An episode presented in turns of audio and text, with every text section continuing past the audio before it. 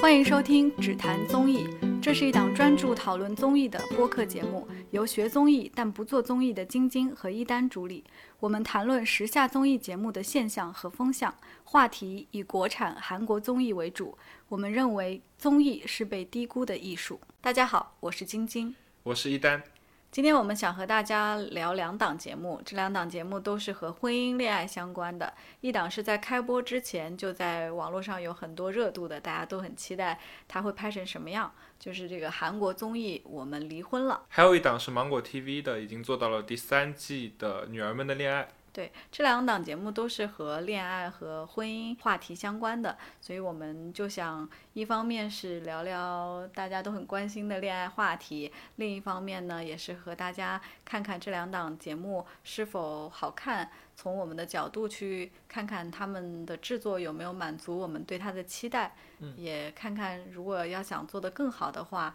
观察类的综艺可以往什么样的方向去走。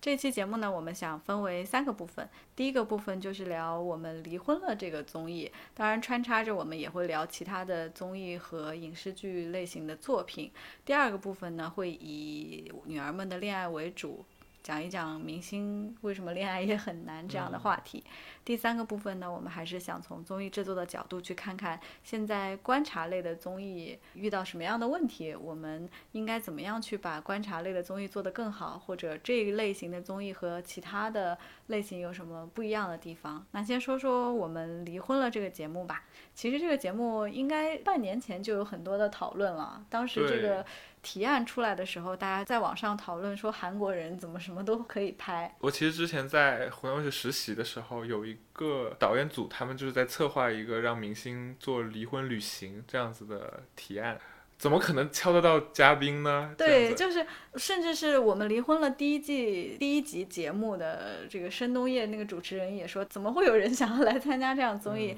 他们观察室的人也是一直在说，来上这个综艺也需要很多勇气，就是你到底怎么去面对？而且他这个综艺的概念是把离婚了的夫妻让他们一起共处三天的时间，看他们如何去解决问题，或如何面对这个尴尬。想想当时都是觉得很尴尬。是的，基本全都是离婚了之后就再也没见面的，就是这一次是第一次见。是目前节目播出了四集，里面涉及到的夫妇有三对，都是有孩子的，所以肯定多少都会在生活中有见面，但是单独见面应该都是第一次。其实这三对可以说是不同年龄段的嘛，有一个年龄段是李英和和先于恩淑，他们都是。六十七十岁的年纪了，这种属于离婚了很久了。对他们已经离婚十五年了。然后另一对其实是新出来的，算是有些中年夫妇吧，可能四十岁、五十岁这个年龄段。然后第三对就是很年轻的离婚夫妇，他们也刚只离婚了七个月的时间，而这七个月其实是在疫情期间嘛。然后他们两个都是 YouTube 的博主。所以都是年轻一代的夫妻，节目组应该也是想通过三段不一样的离婚故事来展现一些离婚不同的情境吧。这个节目虽然很有热度，但其实我想。真正认真去看的人也没有那么多，但是我看到很多人在追的过程中还是非常真情实感的。我想应该大多数人在开始看的时候都是抱着有一种猎奇的心态吧，就是说我倒要看看一个拍离婚的综艺到底能讲什么故事。毕竟普通人的认知来说，两个人离婚了一定是遇到了一些不可抗的问题嘛。那既然遇到了这个问题也离婚了，那估计很大程度都是老死不相往来了。但又要把他们硬扯在一起，还要他们在一起住三天，想想都是有一些噩梦的。但真正我去看的时候，我看到弹幕很多还是非常真情实感。我最开始第一集刚出来的时候，还没有字幕组去做翻译嘛，但是因为我也是很好奇，所以我就用我的半调子韩语去看了小半集生肉。当时只看了李英和和鲜于恩书，我看完是我觉得很兴奋的，因为我觉得。他当时的呈现还是比较真实和平淡的，看起来就是一个离婚十五年的一对夫妻的一个对话，就是女生一直在说话，但是男生就是不做回应，场面确实是很尴尬。当时我就发了一条微博嘛，觉得很期待后续的发展，就是在男生女生如何看待感情和婚姻，会有哪些。不一样的观点的时候，我还是很有期待的。当时就有几个网友给我留言说，看到后面泪流满面，我还想说怎么会有泪流满面的情况。后来我看完以后，我才知道，其实大家对于烤肉和荷叶那对年轻的夫妇，也就是 YouTube 博主那一对，还是挺有代入感的，就是好像觉得。离婚对于小孩来说还是伤害比较大的一件事情，因为他们正好他们的小孩还小。对，他们的小孩是里面应该是最小的小孩，好像三五岁、三四岁这样子的年纪。因为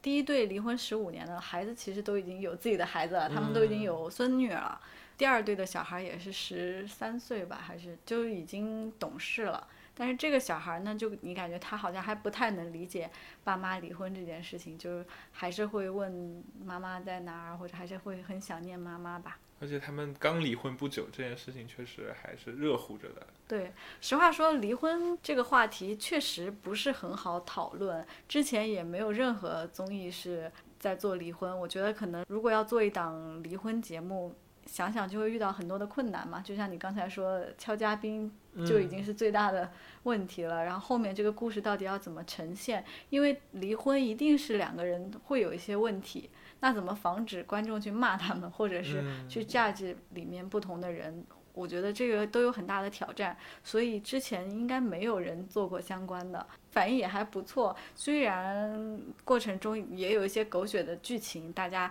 也会骂李银河、烤肉这些渣男吧，空气引号，这个没办法表示出来，就是嗯，确实是渣男。但从节目组的角度来说，可能看到一些新的机会吧。如果有人愿意上这种节目。也挺好的。在开播之前，我对这个节目还是有比较大的期待的，因为我一方面是很好奇他是怎么说离婚这件事，另一方面呢，也觉得离婚的确是应该值得被综艺节目去呈现吧，因为他其实是告诉大家，离婚只是一个选择，并不是当你结婚了以后你就一定要在婚姻里面忍受，不论出现任何的情况。还有一个呢，是也想看看男性和女性在对待婚姻和感情这件事情上，究竟会有什么样不同的处理方法呀？嗯，也想知道婚姻这件事情究竟会面临怎么样的一个困境啊？也有人说这个节目挺婚姻劝退的嘛，因为它会展现不同的问题，比如说他这三对的问题都不太一样，像烤肉和荷叶更多的是家庭的问题，双方父母不和。在嫁妆、彩礼这件事情上发生比较大的冲突，李银河和鲜于恩淑更多就是老一辈的人对于感情的一些观念吧，然后再加上他们也是那种明星，所以嗯嗯，之前是有个误会，我记得。对，好像说是鲜于恩淑之前被传被包养嘛，对对对，然后李银河可能也自己也有一些比较好的女性演员的朋友，然后他们会有一些误会，所以就看当时宣布离婚的场面还是。说明当时他们还是有很高国民度的，大家还是很关注这个离婚原因的。中年夫妇那对我没有仔细的看，但看前面感觉好像是性格不合更多一些。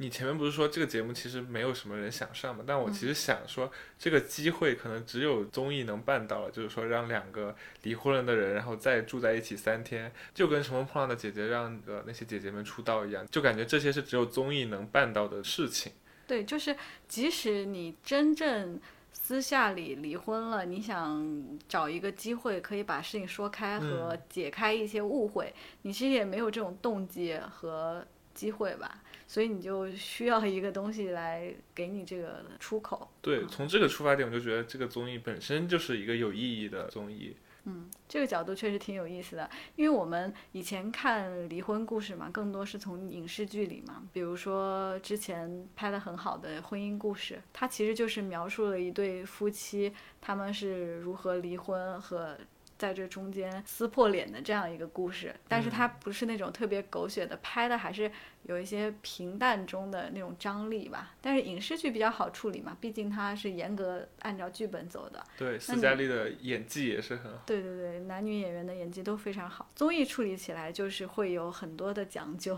就是你到底怎么让他们两个产生一些火花，毕竟他们。是最熟悉的陌生人吧？节目好像也有用这样的词语来形容，就是对彼此都很熟悉，曾经非常熟悉，但是因为离婚渐渐走远，然后现在又回到一起，那他们身上有什么样的变化？然后这些时间作用在他们的观念上面又有什么不一样的地方？都挺有意思的。我从第一集开始就有一个非常大的感受，就是不同恋爱阶段、不同性别对于感情的诉求是非常不一样的。我看网上的讨论也有一部分人，除了很多人在骂烤肉是渣男之外啊，更多还是在讨论说男生女生对于感情他的观点是不一样的。我自己在微博也发了说，我觉得李银河和鲜玉恩书第一集的时候就让我觉得很妙。就是先于恩淑再去赴约之前，在跟节目组的采访里面就会说，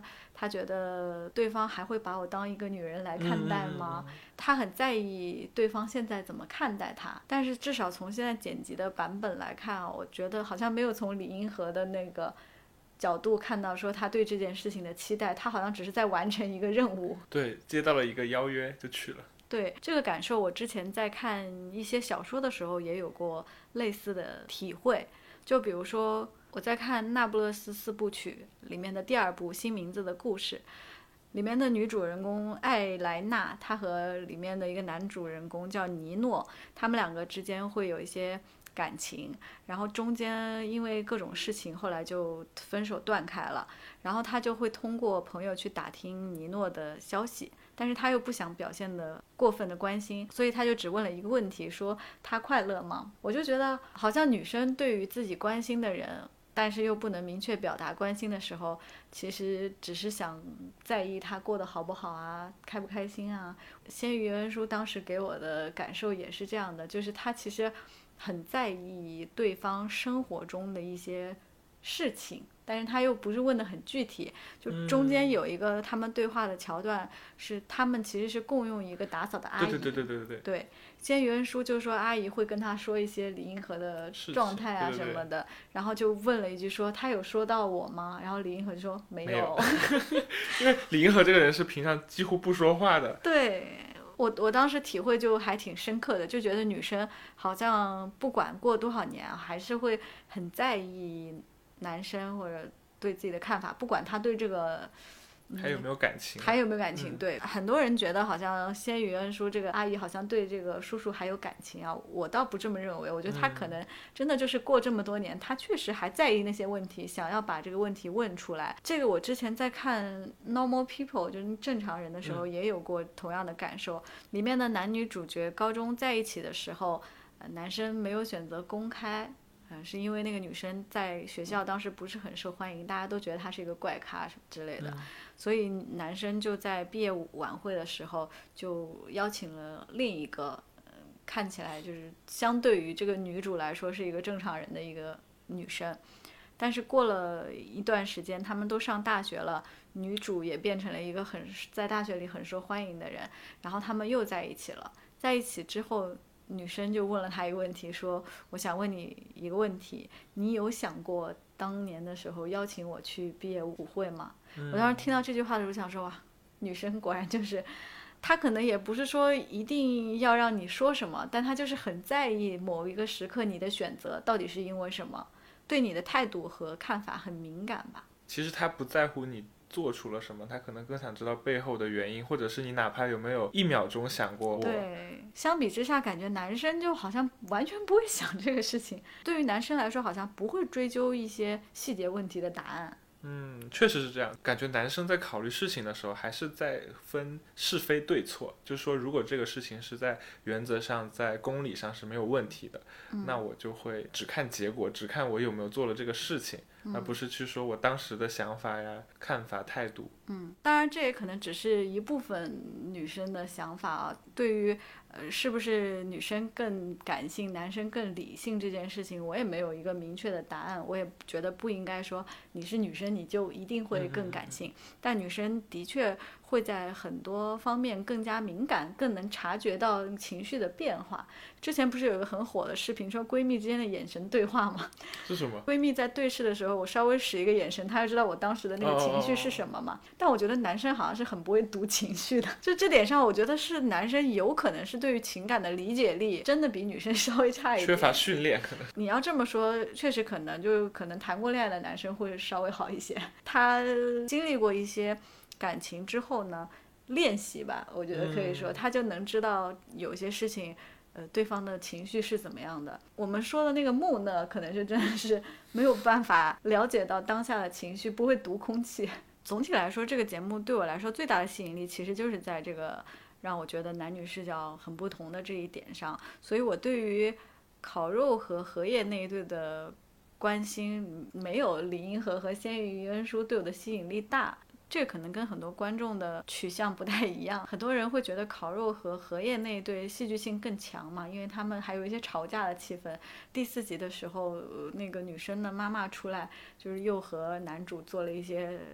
讨论和吵架状的那些事情。这些对我来说，我就觉得哦，它展示了其实是说啊上一辈和这一辈的一些冲突嘛。但我还是很关心感情里面那些更细腻的东西吧，不是表现出来的那样激烈就是激烈，反倒是我觉得第一集的时候，谢于文书和李银河之间的那个对话，那个中间的空白，还有那个中间的那个气氛，是我觉得最有吸引力的。嗯，之前看过一个美剧叫《婚外情事》，英文叫《The Affairs》，就是讲的是一个男作家出轨的故事。但是它的拍摄方式特别的新颖，我第一次看到的时候我就觉得哇，嗯，就觉得很有吸引力，因为它是一集都分为了两个部分，第一部分就是男主视角，第二部分是女主视角，你就可以看到它里面角度的不一样，就是从男主的角度来看，好像是这个女的一直在勾引他，但是从女主的角度来看，可能只是一个寻常的爱情发生的过程，就没有那么的。强烈，我觉得可以看出来男生那种普通的自信，在这个电视剧里你就能看得出来。似乎对男生来说，这个勾引的门槛很低。我这是我当时看这个美剧的感受啊。但这个美剧好像拍到第四季了吧？我记得第一季让我觉得非常好看，然后第二季稍微有点走下坡路，到第三季又回到以前的那个水准啊。如果有人没看过，其实推荐可以看一看，挺有意思的。刚刚说的其实很多是。婚姻和感情里面男女视角的不同的观点嘛，但其实节目还是有一定的野心的，因为他找了三个不同年龄段的嘛，还是很有代表性的。尤其是感觉大家关注很多的是烤肉和何燕那一对，因为它其实体现的是婚姻是两个家庭的事情，就好像他们俩之间的矛盾反而没有家庭之间的矛盾多。但我觉得这个是节目组做了一些选择的。就是他们，我觉得他们之间不可能没有矛盾，就是说不可能是完全因为家庭问题才离婚的，肯定是有其他的问题。但是节目选择在这一对上侧重表现的是这个家庭的困扰。那这个家庭其实是东亚的共有问题，这一点上跟中国的婚姻其实是很相似的，因为我们国家的人结婚也是说是两个家庭的事情，会牵扯到也有很多。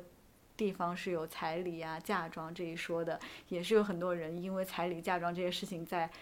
撕破脸啊什么的，所以这个故事来讲呢，还是比较真实的哈。很多人的离婚原因也都是因为父母。对，刚刚在录节目之前，我们看了最后的那个片段，就是第四集里面荷叶、荷叶的妈妈还有烤肉他们一起吃饭的时候争吵的那个部分嘛。节目在每一次相处之后，会有一个背对背的那种后采一样的环节，就是让他们说一下在这段时间里的感受。当时荷叶说，觉得突然可以理解烤肉夹在中间的那个感觉吧，就是说，呃，他夹在他妈妈和烤肉之间。和烤肉夹在荷叶和他爸爸之间的那个感受是一样的，但是当时弹幕就很愤怒啊，弹幕就觉得这好像是有在往回拉这个烤肉的人设，就是之前网络上的言论都是觉得烤肉很渣，各种方面就是没有在父亲面前为妻子争取任何的尊重啊，就是任由父亲哪怕是在他小孩的面前都一直在骂这个媳妇儿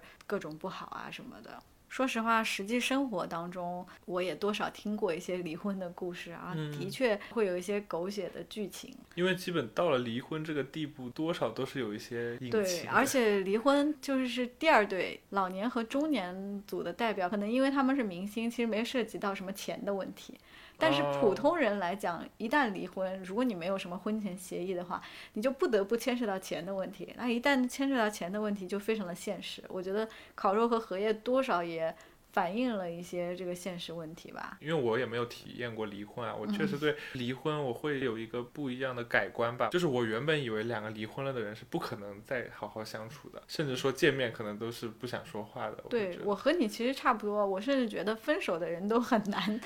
在相处，但离婚跟分手还真的不一样，因为离婚是已经产生过对，而且是产生过家庭连接的，就有很多事情你可是切不断的吧。嗯，不像分手，可能你分手以后就再也不用见了。那离婚，如果你们有小孩的话，就真的很难不见面。真的很微妙。对。所以很值得探讨，但是正常普通人或者明星可能都不太愿意上这样的节目。烤肉和荷叶愿意上，可能也是因为他们是 YouTube 博主啊，自己也拍 Vlog 那些啊，其实也有一点习惯把自己的生活呈现在大众面前吧，而且对于他们事业也有帮助，所以这也是。节目组在敲嘉宾的时候需要考量的吧？嗯，刚刚聊的这一些就是我对于我们离婚了这个节目整体的感受吧。要说好看呢，其实还是有很多精彩看点的。但是有没有达到我的预期呢？我觉得好像也差一些，因为我觉得第一集对我来说是最佳的状态。就是没有刻意去做冲突，也没有一些很狗血的剧情，就只是平淡的展示两个离了婚的人再放到一个空间去相处的时候会是什么样尴尬的局面。但是到第二集，就是他们会拉一些嘉宾进来，然后会有一些故事线吧，我就觉得好像有一些刻意，但是我也没有办法判断它是严格的剧本呢，还是说他只是安排了某个情境。或者是说这些嘉宾甚至自己都自带剧本嘛？就像李银河邀请他那个一起做乐队的朋友还是什么，也是在说那几个朋友最近有一些演出，还有在给他那个演出做宣传。那第三集的时候还说济州岛有他的摄影展什么的。我其实觉得这些很多是嘉宾自己可能会带一些剧本吧，其实也无可厚非，毕竟他都上这个节目了，总要得到一些什么，不然。你真的很难想象两个人会说主动愿意上这种离婚综艺。我觉得观众其实还是很难满足的，就是一方面会觉得说想要看一些戏剧的部分，但又希望它是真实、平淡、舒服的，这个度可能还是比较难把握。对，我觉得节目组还是要在这个中间做一些把控吧。其实演播室的人也是有把一些狗血的东西往回拉一拉，但后来。这两期到第三期、第四期，我觉得节目组其实已经认知到他自己在做一个狗血剧。他因为他整个演播室的设定都是一个在像在看电视剧，每次申东烨都拿那个遥控器在那打开、关掉什么的，然后甚至第四集的时候还把爆米花拿过来。其实他们也是觉得没有想到会有这么狗血的剧情。里面的女嘉宾和女主持就经常会看着看着就哭了，就感觉特别像是偶像剧的。体验应该说是满足了一部分观众的期待吧，但是我还是希望他应该能够表现的更多的是像婚姻故事里面那样的东西，而不是幸福魔方那样的东西。关于我们离婚了，我们就先聊到这儿，一会儿我们再聊制作的时候再重新把它拿出来看一看。刚刚好像有点沉重，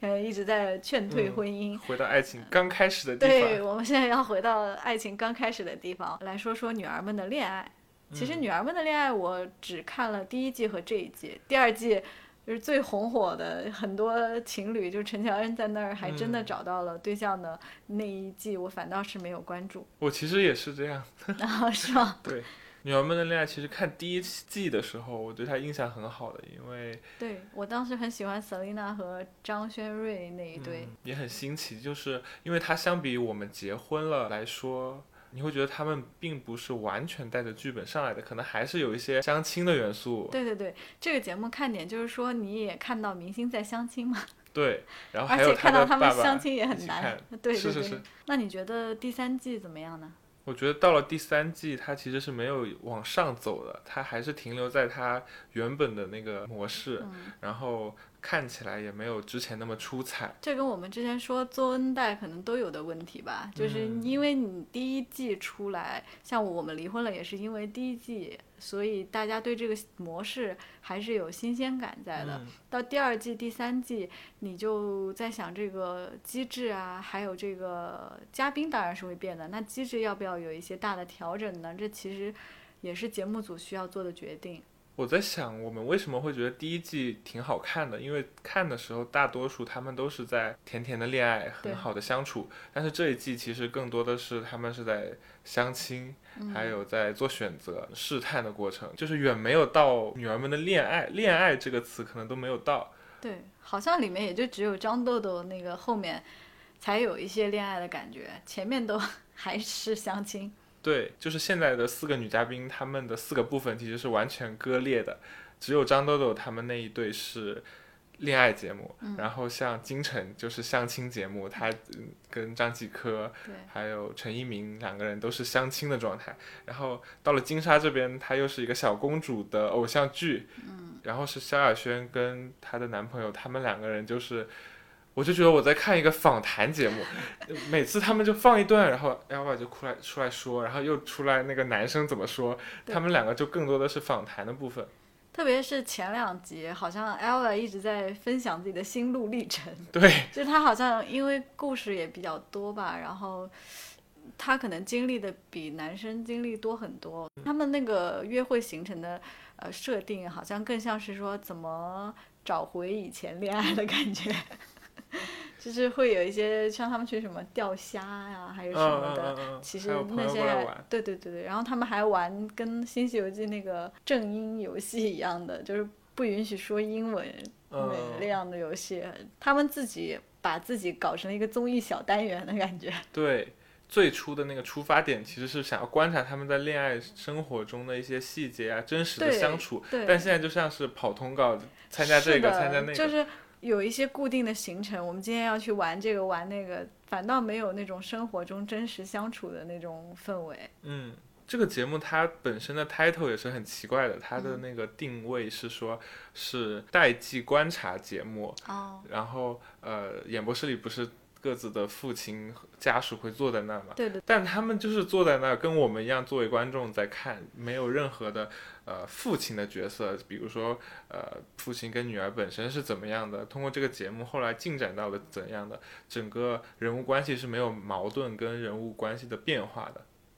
第一季的时候，我觉得好像要好一些，可能是因为 Selina 还有那个傅园慧的父亲，其实都蛮会讲话的，就对认吧，特别会分享自己的感情经历嘛，然后所以他的观点其实就多少也可以代表，就是他那个年代的人怎么看待这件事情，而且他也会因为上通告经验比较多，可能也比较会总结一些点吧，就是能体现他是一个待机观察，就是体现呃父亲的想法。女儿现在的。对，然后我想起以前的，跟我们那个时候有什么不一样？现在年轻人更约会的时候和以前有什么不同嘛？他还是会有一些分享的。但这一季的几个爸爸们好像都是那种不太擅长说话的。对，尤其是金晨的爸爸，他对金晨爸爸感觉就是在考验女婿。是是是是。对他们四个人都没有带着那种分享感情观点的态度，嗯，呃，要是萧亚轩的弟弟还是分享的比较多，但是他也只是说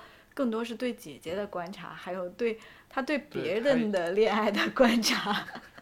因为他也不算是有代际的问，因为他不属于长辈嘛，是他的观察其实就是同龄人的对看法，所以对于这个部分的话。呃，像我家那闺女，我家那小子会做的比较好，他们的父母坐在那里，还是能讲出一些新鲜的事情。对，我觉得可能是爸爸也比较拘谨，或者是爸爸本身对孩子的了解就没有那么多。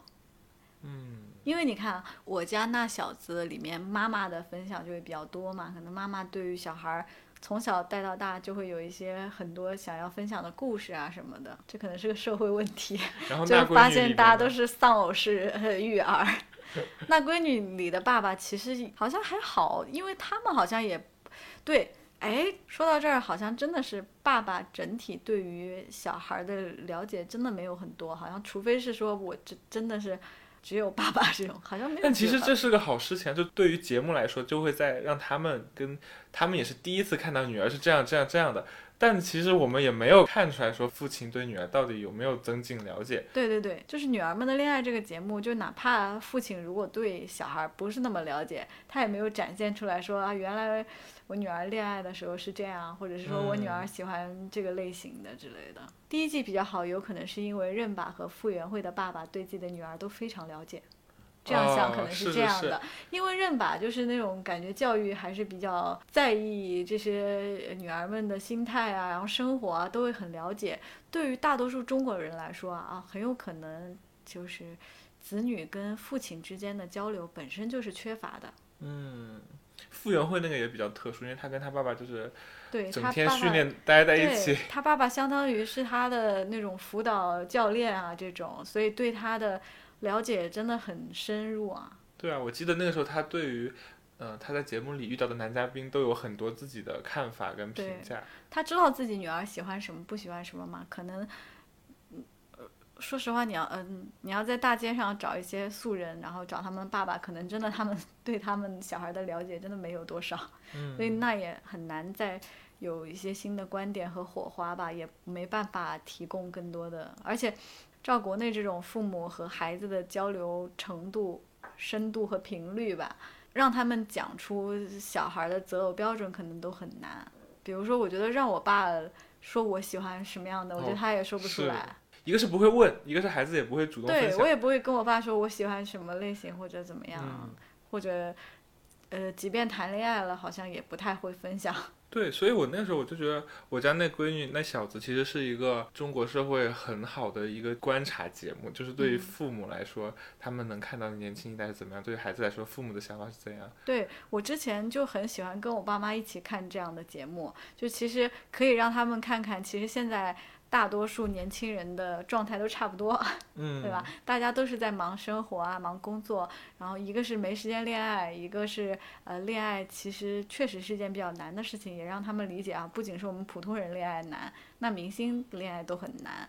而且也可以看出来里面父母的观点和子女也会有碰撞嘛。那线下对于我们自己的家庭来说，我们跟父母也会有一些碰撞。这一季很奇妙的就是。好像金莎跟金晨他们的情路都不是很顺，就是遇到的都不是很喜欢的。我看的时候还挺有代入感的，每次有素人男嘉宾出来，我就想说啊，我会喜欢这种类型吗？其实，呃，你现在有有看到喜欢的类型？这个多少也是看节目的原因。金莎第一个约会的那个男嘉宾，呃，盛况，我觉得还挺好的呀，至少从节目呈现来说，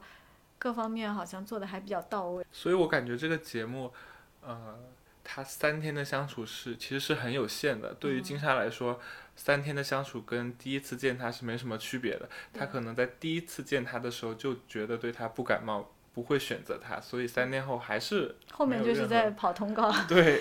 这个规则就会让我觉得有些别扭。其实对于他节目本身也很不利。如果像第一季那么凑巧，每一次中奖一样，都是正好两个人互相喜欢，那很好。但是。如果是遇上比较挑剔，或者是对自己理想型很专一的女明星的话，你给她挑选的男嘉宾可能就很容易扑街，然后这三天的相处就是一点恋爱的甜甜的都没有了。对，我觉得可以速度快一点。是，其实他们的剪辑如果更大胆一点的话，让他快进得了。对，多有一些选择，可能还会好一点。他们的规则就是介于一个相亲跟我们结婚了之间的那个部分，对，好像是速配，但又是想要让他们相处。但我节还是目标明确嘛，我节就是说让你看明星怎么谈恋爱，就哪怕是假的，你看了也开心。对于粉丝来说就觉得很高兴嘛。但是这个就是你期待的，其实是看到他们在相亲。这三天过程中的逐渐理解，但是这个逐渐了解的过程在节目里体现的不是很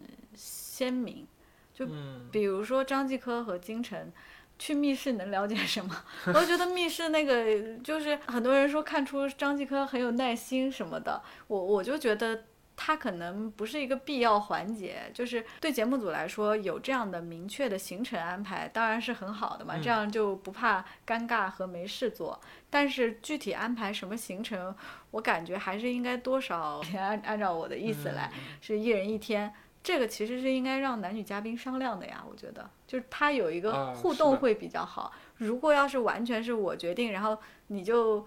那当然，我理解节目组态度，就是说今天你走进我的世界，明天我走进你的世界，但这个就很容易很割裂啊，就最后就变成了我可能第一天就不感兴趣了，我第二天还要安排那些行程，然后到第三天了，我还得想一想怎么让这个 ending 不那么尴尬，就不不不做的好像我其实早就并没有对你感兴趣，我还要找一个理由什么的。因为也说服不了自己，就是说三天我没有发现任何的闪光点，我还要，呃，做一个决定。对，你在看这一季的时候，有觉得里面有哪些是非常符合你的恋爱幻想，或者是说你觉得印象很深刻的恋爱环节吗？就至少是做得好的一点。我后来发现啊，我我我在看的时候，我发现我最喜欢看的还是。他们做选择的那个时刻，就是最新的这一期，他们是集中放了三个人女嘉宾的选择。当我看到他们在选择的时候，呃，张豆豆那一对比较好玩，就是张豆豆她回酒店去机场的那条路是同一条路，所以他。在路上，他本身是决定要去机场的，但是走到一半，他又因为男嘉宾呢给他的一个信之类的，他就要去见男嘉宾。就是我会觉得在路上这个做抉择的过程是很好看的，很有戏剧化的。但是真到他们相处的时候，又好像比较缺乏看点。他们本身的相处很尴尬，看的人也会觉得没意思。我其实看的时候比较喜欢看他们怎么去互相了解。因为你喜欢看感情升温的那个时候，对对对，我喜欢看，就像我刚刚说我们离婚了，我喜欢看那种细微的那个感情。我恋爱我也喜欢看这种，就是喜欢关注里面的一些细节，就是看看在这个时候男女嘉宾会怎么做啊。就是节目组不是有设置一些题目吗？想让他们互相了解，我觉得那些题目设置的也很不好。就那些题目设置的很像是我们在真心话大冒险的时候朋友间会问的，就是什么几次恋爱，说什么有人追你吗？什么这种问题，就是应该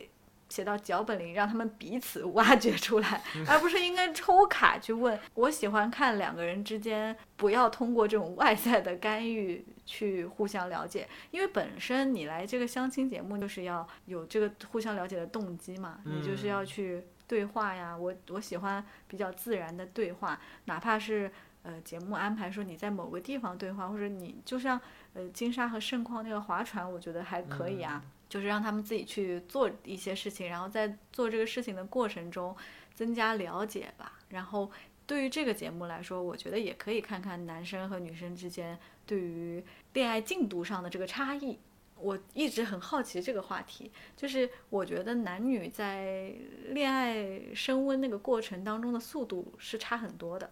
我我不知道你有没有这个体验，就是我觉得就是有一方可能有的时候速度会比较快一点，那这个时候要做些什么，这个速度的调节，我觉得挺有意思的。可能金莎觉得他已经盛况已经到了要大声表白的时候了，但盛况还觉得我们还在互相了解的阶段。这个其实是挺微妙的，我觉得。确实，就是呃，这一季里面的男嘉宾盛况还有陈一鸣都是属于那种，还还有张继科都是属于那种，我觉得我已经表达出来了，完全的喜欢你，但是你怎么一点都不知道呢？对，这种感觉。我觉得普遍来说，现在人至少国内的人的感情表达还都是太含蓄了。不管是男生女生，好像就像张继科，他觉得他好像表现的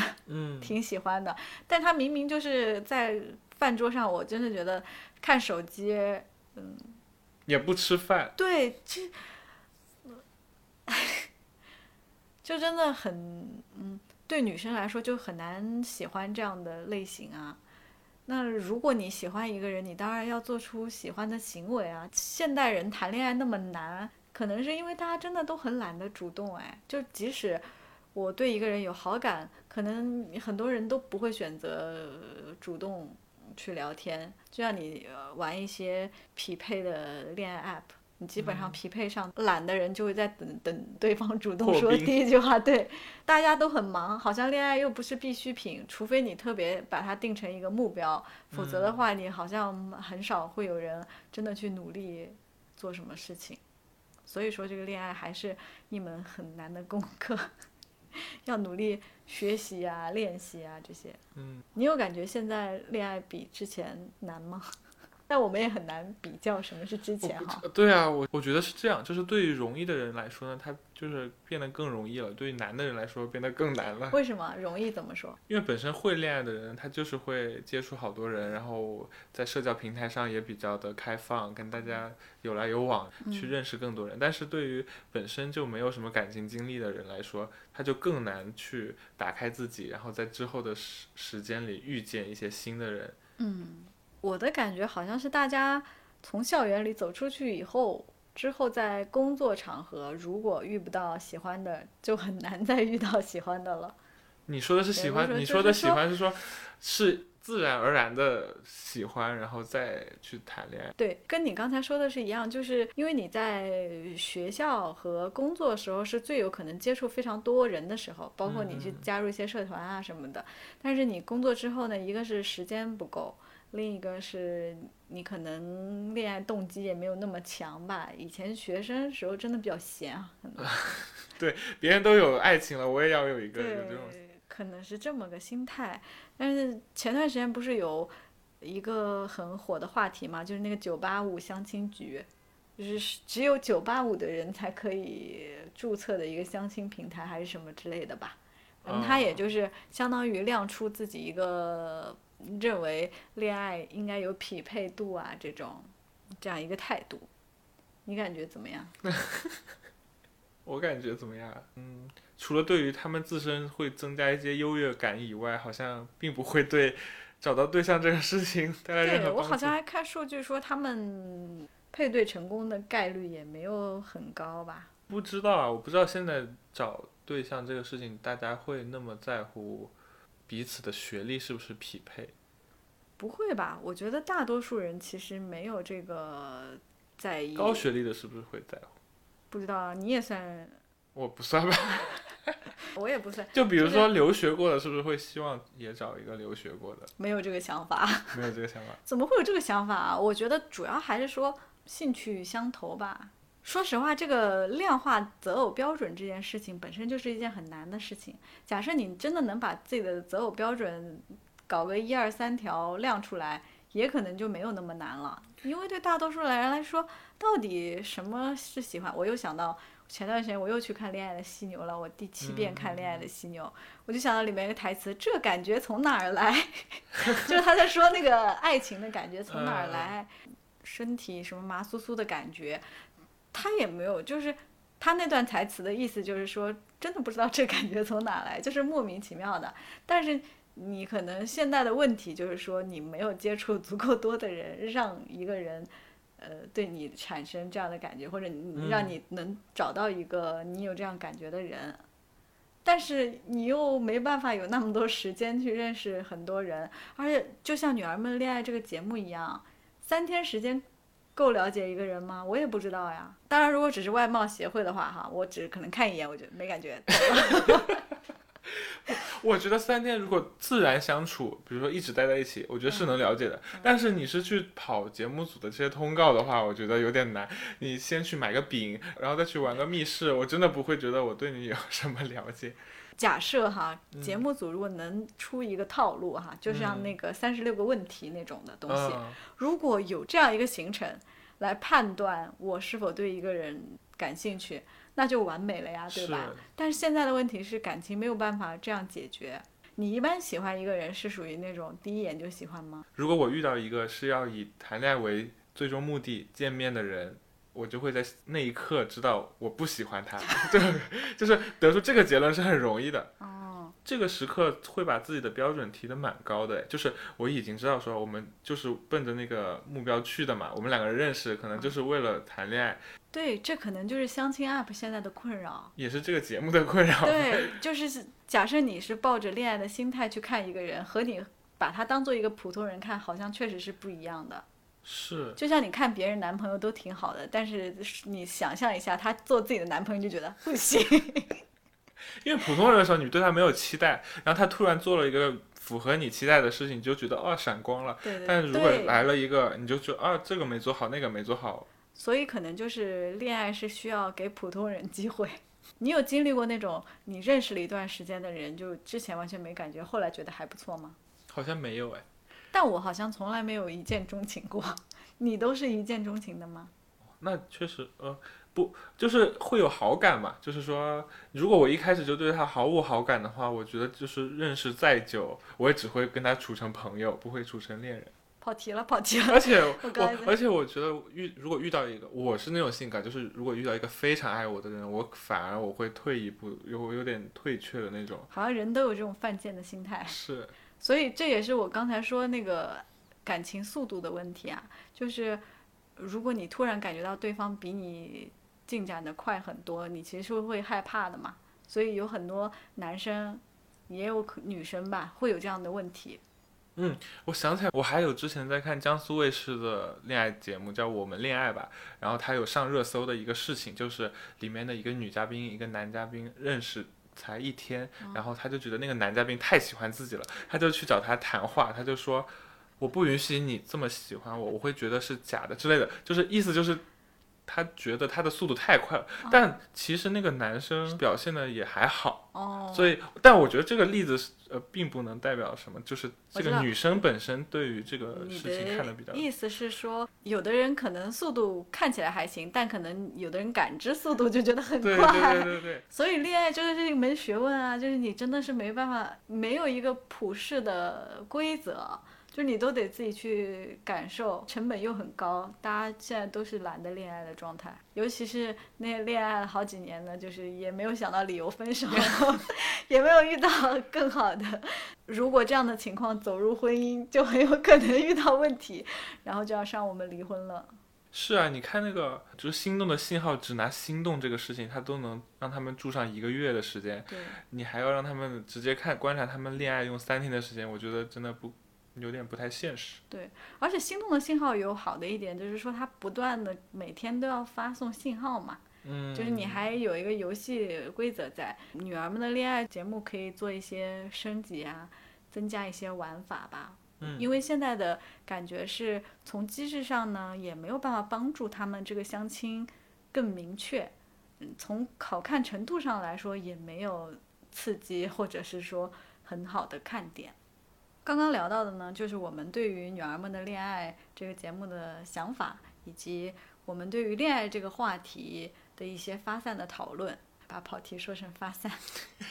整体来说，你对《女儿们的恋爱》这个第三季的表现是满意的吗？不满意。这个不满意是跟第一季、第二季比呢，还是说作为一个综艺节目啊，感觉没有到那个特别好的点？一个是他自身的话还在原地踏步，另外一个是说他跟同类型的恋爱综艺来说，可能看点没有那么足。嗯，然后他打着观察团的幌子，但其实观察团的戏份也没有什么，你反而是看到张绍刚一直在那里对女嘉宾评头论足的。对，好像张绍刚变成了一个制造热点的人物。是的，是的就，有时候你看那个本身的影片，其实都还好，但是其实主持人做了一些引导，其实想要往一些热点话题上去蹭热度吧。就包括嗯之前说金沙爸爸不姓金这个什么，他其实有一些冒犯的言论啊，我觉得对可能也是节目组设定好了的一些套路。对，很难说是不是节目组准备好的台本。但是为什么在《女儿们的恋爱》里，你会觉得张绍刚的这种评头论足是不太舒服的？嗯，然后看《心动的信号》又会觉得是合理的，因为在《心动的信号》里面，他们是呃每个人要为自己的猜测做一个佐证，所以他会讲出自己的观点。但是张绍刚这边没有人让他讲出任何的观点。对，一个是说《心动信号》里面它有这个游戏规则，就是你必须要做出自己的判断，因为你总会有 A、B、C 选择嘛。嗯你选择了 A 的立场，你就要拿出一些证据，观众会觉得你是在为自己的玩游戏、自己的立场找证据。然后表达自己的观点，但张绍刚如果在节目里那么说呢，对于观众来说，就是他本人是这么想的，对就是观众不会理解说他是为了节目的热度，或者是为了引出一些观点，而是说你可能就是这么想的，所以你才会这么说。其实，在我们离婚了里面，很多人。我看弹幕对申东烨也有很大的意见，就是说他经常会帮李银河或者是帮渣男说话，或者往回拉一拉。但这个其实是他主持人的职责嘛。那你觉得我们离婚了，他们观察室的部分，你觉得好不好看？其实观察室的存在感在这个节目里不是很强，我的感受就好像它其实就是一个往回拉的一个工具。前两集的时候，更多的是在阐释为什么要做这样一档节目。做一些对观众或者是对大众的一些回应吧，然后他们其实也有请到一个心理专家还是社会。学者之类的吧，就是会分享一些关于离婚的一些社会态度。就是你觉得这个节目从出发点来说，它还是有一些善意吧？就是他想要让大家认为离婚并不是一件多么了不起的事情，就是多么大的事情，只是一个选择。而且现在越来越多人做了这个选择，离婚的人群应该得到关注，还有离婚的小孩。呃，在这个离婚过程中的一些心理状况啊，感觉他是有一定的野心，想要把这个社会话题做的有价值，让更多人关注到这个人群吧。但是好像操作中又感觉会有很多狗血的部分，分散了关于离婚话题的注意力。前一两期的时候，比如那个心理学者会说，人压力大的 top 十的事情啊，然后说这十个事情里面可能有四项都是跟婚姻相关的，那大家可能就会说啊，原来这个人群或者结婚离婚对很多人来说是一件压力很大的事情，而且他们在面对离婚的时候会有很多困境吧，然后夫妻在相处啊。面临争吵啊，或者一些矛盾不和的时候，会有很多需要关心的时候。包括你的家人，如果在经历离婚这件事，你自己在经历离婚这件事，你要怎么处理？也可以通过看这个节目，能够带来一些安慰。这是主持人的原话，说希望给离婚的人群，还有一些小孩儿带去一些安慰。第一集我是觉得给我的。感受是很好的，但是现在越往后面走呢，烤肉荷叶啊这些嘉宾的剧本感比较强吧。就比如说李银河和谢玉恩书他们去济州岛旅行，说是去弥补新婚旅行的这个遗憾。现在还没看到后面，我还不能下定论啊。但是我不希望节目组最后做成了一个大和解，或者是说做成了一个呃离婚，可以把所有之前的问题都解决了，通过现在弥补的方式能够弥补那个伤害。但那个伤害是已经存在的嘛？我在第一集就很明显能感觉到，谢宇文书在整个婚姻当中是持续被伤害，而且。他也一直记得那些伤害的点，想希望对方可以跟他有一个解释，让他能够放下这些事情。我觉得更多的应该关注在这些事情上，而不是把一些狗血的东西放大吧。所以整体我觉得这个节目，如果你没有看过的话，可以去看一看。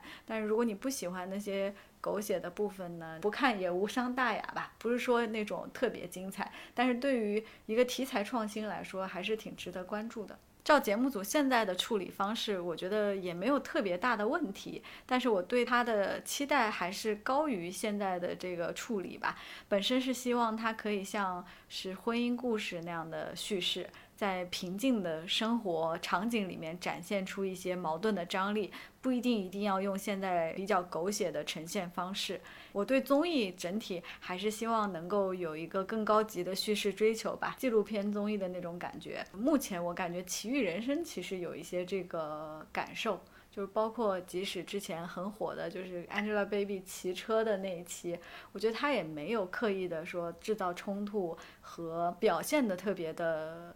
有戏剧化，但是你还是能从他的叙述当中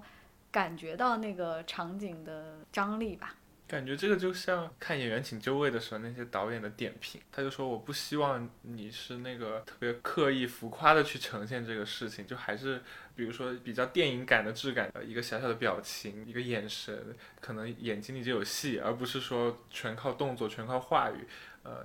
因为上综艺，我感觉嘉宾们可能还是有激发了他们一些倾诉欲的。嗯，对，其实你就是要承认。综艺也有低级和高级的表达嘛，像低级就是那种狗血的婆媳关系的那种综艺啊，大家小时候都看过嘛。那高级一些的方式，其实我们的播客一直都强调说，觉得综艺其实也是可以像影视剧一样有更高级的一些表达。但是这个当然是既要求节目组的素质，又要求整体演职人员都能参与到里面。但现在好像没有人说真的把。综艺玩当做一个很好的作品去在制作它吧，更多的还是一种商业的工具。你刚刚说了一个点，就是嘉宾现在很多都是自己带了剧本想要表现的嘛。其实女儿们的恋爱可能也是因为这些困扰，她可能也会有一些上节目的包袱啊，所以她没有办法完全真实的去做。因为观察类节目，它本身你告诉他你就是要谈恋爱给别人看的，而且要给你的爸爸看，那可能在镜头面前，你对于自己恋爱的选择就会更谨慎，你跟另外一个人的相处也会更有负担，考量的可能不仅仅是眼前自己的喜好了，所以看起来就会比较别扭。你觉得他们好像并不是完全真实的放开给你看的。这个在我们离婚了里面也会有类似的情况。男嘉宾和女嘉宾，他总是多多少少在上节目的时候会有一些包袱。现在很多综艺都面临的这个问题，就是假设这些嘉宾他是个自带剧本的人，就像《心动的信号》里面也很多人不都是之前也想要出道嘛？现在有一种时代变了的感觉，就是以前节目组要花很多心思去激发素人或者是激发明星的这个表现欲望，那现在反倒是要克制他们的这种表现欲望，有些。节目你，我想大家现在脑海中可能都能想到一些节目吧。有些节目的嘉宾真的是戏很多，我觉得节目组对节目组也要在这个里面做到一些平衡吧。对，今天我们聊到的两档综艺《我们离婚了》和《女儿们的恋爱》呢，除了他们都是在讨论婚姻和恋爱的话题以外，他们还有个共同点，就是都是观察类的综艺。嗯，观察类综艺其实在国内的话也是近几年才兴起来的。嗯，比较有代表性的就是《我家那小子》这样子的节目。像前面说的，它就是有两部分组成嘛，一部分是被观察的部分，还有一部分是正在观察，跟和我们一样在看的那些人。其实其实如果是一个观察类节目的话，呃，观察团也是很重要的，这部分的内容也是很需要有看点的。对这个观察团呢，就意味着它这个节目的剪辑其实分为了两个很大的步骤，一部分的制作是在棚外，一部分是在棚内。棚外的东西素材拍完了以后，你还要先剪辑成一个成片。像原来的综艺节目就只有一个成片就够了嘛，现在就变成你要有两个部分，一个是演播室看的部分，还有一个是加上了演播室的那个部分，就很像一个。大型的 reaction 视频的包装，我们离婚了和女儿们的恋爱这两个节目的观察室其实都有一些不一样的定位，我感觉啊，至少我们离婚了是比较清晰一些的。他的观察是就像一个小型的偶像剧点映式，就是大家都是一起在看这个节目，像当电视剧一样看。他新一集还拿来了爆米花。男女嘉宾会分享一些自己在感情上的观点，但是也不会说去评判里面的人的做法吧，就只是把一些重点的部分亮出来。就像我们之前在第三期节目里面讨论为什么要看素人谈恋爱，里面我们说到观察团的意义可能有几个点，一个是提供一个新的观看视角啊，给观众划重点。我觉得我们离婚了的观察团好像这一类比较多一些，嗯，而且它有一些为里面的人解释的部分。对，除此之外呢，就还是会有一些观察团引导的一些观点啊，然后缓解一下气氛啊等等之类的。其实这些我们离婚了感觉都有做到，嗯。但是女儿们的恋爱，你觉得他们的观察是是什么个定位呢？感觉观察室现在的场面比较尴尬，就很像张绍刚一个人的脱口秀，然后陈丽莎可能有时候会那个跟他反驳一下，然后另外四个爸爸就是在旁边吃瓜，然后呃偶尔讲几句话就没了。主要是现在《女儿们恋爱》里面那个演播室里，除了张绍刚和萧亚轩的弟弟比较会讲话以外，其他人好像主持能力或者是表达上就不是特别的主动，所以看点上也没有那么强。可能大家看这个节目，主要还是在看那个恋爱的 cut，对，而不是看这个观察团的这个观点。所以我们是觉得我们离婚了的观察室的整体的感受可能比女儿们的恋爱要稍微好一点，嗯起码它的定位是。其实是一个配角嘛，就不是在里面扮演主要的角色，主要是平衡一下观众的感受。所以，针对观察类的综艺，我们是觉得现在越来越多了。那如果要做这一类型的节目，其实节目组还是要好好想一想，观察室到底在里面应该起到什么作用。假设你没有起作用的话，那和我们看一个 普通的节目就没有什么区别，你就完全没有必要再请一些嘉宾去录了，感觉就很，像，在给这些嘉宾解决就业问题，完全没有必要。像《幸福三重奏》，它不也是一个婚恋类的观察节目吗？但它完全没有观察团，是它其实就是你就观众就作为观察团，就观察他们的生活就好了呀，就没有必要嗯，找一群人评头论足了。虽然我知道有一些节目，它为什么一定要找观察团，有一个原因是上新的节目在黄金时间段是要有素人比例的，它就是靠这个部分把自己的素人比例给完成。就即使是明星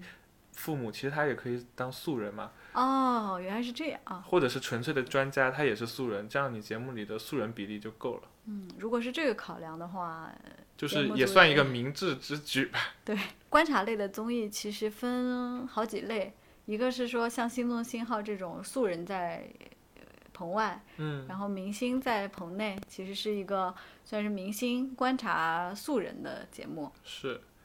然后还有比较有代表性的就是，呃，明星在棚外谈恋爱或者是旅行，嗯，然后棚内是他们的家人、父母或者是好朋友。对，像妻子的浪漫旅行啊这嗯种啊，还有现在女儿们的恋爱啊也算，那闺女那小子系列都算。那除了这两类以外，明星看明星和素人看明星应该没有好像没有，好像没有这样的节目啊。素人看明星听起来就没有什么太大的意义，因为就是观众只要在屏幕外面看就好了。如果真的把素人请到演播厅，一个是素人他的表现不一定稳定，另一个是好像的确找不到看素人 评明星的这个动机。那你就去做一个 B 站 UP 主做 reaction 就好了。明星看明星也不太方便吧？如果是是完全没关系，也不好互相评判。对，除非是好友关系特别好啊之类的，嗯可能可以建立这个联系。但是这样的话，就给敲档期什么的带来一些困难嘛。就是如嗯果你要请两批明星，然后还得一方面又要有好友关系，一方面大家此刻都没有工作，其实还是比较难的。你对观察类综艺之后的发展有没有什么期待啊，或者想法呀？现在好像主要都是在观察婚恋、职场心动的 offer 这种还好像其其他好像还真的没有太多涉及到的。可能恋爱是一个大众大家都能参与到的话题吧，又都比较感兴趣。嗯，反正我是希望说，观察团它可能能真的起到一个观察的作用。如果是有关系的人过来的话，它可以起到一些关系上的进展。就是你还是期待综艺可以给现实生活带来一些变化，嗯。我也觉得，我觉得整体来说，我们对综艺的期待就是，要么你能对一个人的个人生活产生一些影响，然后这个人又是比较有代表性，那大家都能找到一些可借鉴的点吧。另一个是他在整个社会话题中扮演比较重要的角色，就可以嗯带来一些讨论。就像我们离婚了，虽然它后面有些狗血啊，但是我还是觉得它有引发一些讨论吧。至少我们在国内或者韩网上都看到了很多关于这个节目的讨论，也让大家关注起来婚姻幸福的这些问题啊、嗯好像想说的东西都差不多了。嗯，那今天的节目就是这样啦。如果你有关于婚恋类节目的想法，比如你最近在看到的比较好看的综艺，有什么可以给我们推荐的，都可以留言告诉我们。你可以通过各大音频网站、苹果 Podcast、小宇宙或其他泛用型播客客户端订阅我们的节目。哦，对，有一个要说的，我们最近在 Spotify 也上架了。如果你是 Spotify 的用户，可以直接搜索“只谈综艺”订阅我们。这期节目就是这样啦，我们下期再见，拜拜。拜拜。